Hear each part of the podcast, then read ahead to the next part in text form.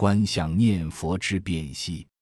虽然不知道为什么归峰宗密大师把这种观想念佛单独作为一种念佛的修持方法，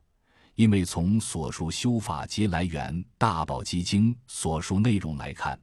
观想念佛其实属于观修诸法的本质缘起性空，只不过是以佛像作为例子而已。这与实相念佛仅无本质的区别，亦都是以诸法的圣义地本质空性实相。作为主要修持内容，也有很多人将观相念佛理解为眼观阿弥陀佛像，口诵阿弥陀佛名号。因阿弥陀佛像在现实生活中无法随身携带，因此将此法门列为不能随时随地修持之法，而将之拒之门外。这是由于两点误解所引生的错误观念：一。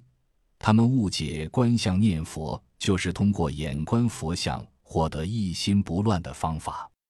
按照佛教传统诠释来说，获得一心不乱是意识的功能。无论以任何事物作为专注的所缘对象，必定都是在意识中现起的概念或影像，并不是眼睛、耳朵等五种感官的对境。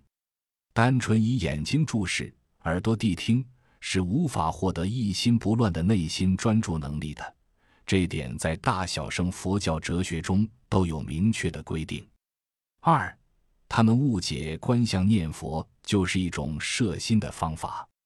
在《大宝积经》原文中，我们可以看到，所谓观相念佛，其实就是以佛像为例，来对诸法本质和真相进行辨析修持的一种观空修法。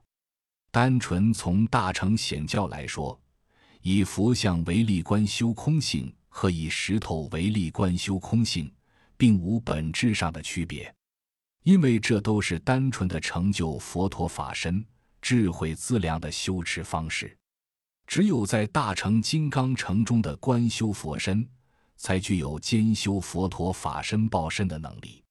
综上所述，观相念佛。和实相念佛同属一体，都是修持空性智慧的方法。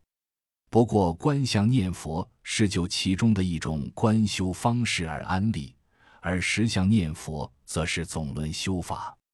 依照性质来划分的话，观相念佛并不能单独作为一种净土宗的修持方式，且在《大宝积经》原文中，这种观相的修法。也并非是为了往生极乐世界的目的，